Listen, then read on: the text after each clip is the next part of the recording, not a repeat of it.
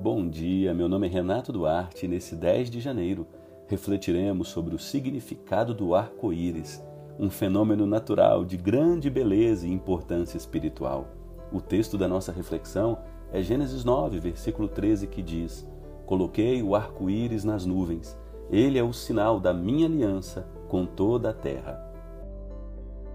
O arco-íris, que surge após a chuva, quando os raios de sol encontram as gotas de água no ar, forma um espectro de cores deslumbrante no horizonte. Essa visão nos encanta e nos enche de alegria, mas também nos lembra de uma promessa de Deus registrada no livro de Gênesis. Em Gênesis 9, versículo 13, Deus afirma que colocou o arco-íris nas nuvens como um sinal da sua aliança com a humanidade. Isso nos ensina que o arco-íris é mais do que um símbolo de paz e esperança, é um lembrete da graça e da fidelidade de Deus.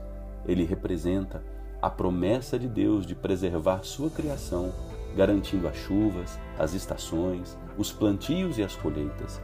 O arco-íris é um pacto de amor e cuidado que Deus estabeleceu com todos nós e com a terra que habitamos. No final do século XX, lamentavelmente, o arco-íris foi adotado como a logomarca e a bandeira de um movimento que perverte o sentido original da sexualidade humana. No entanto, o arco-íris, em sua essência, pertence ao povo de Deus, simbolizando o pacto de preservação que ele estabeleceu com o mundo. O arco-íris continua a ser um testemunho da promessa e fidelidade de Deus para com toda a humanidade. Da próxima vez que virmos um arco-íris, que possamos lembrar do seu verdadeiro significado que nos maravilhemos não apenas com sua beleza natural, mas também com o amor profundo e compromisso de Deus para conosco. O arco-íris é um lembrete da maravilhosa graça de Deus e de sua promessa de cuidado conosco, até o dia em que, pelo retorno glorioso de Jesus, todas as coisas serão renovadas e restauradas em sua ordem perfeita.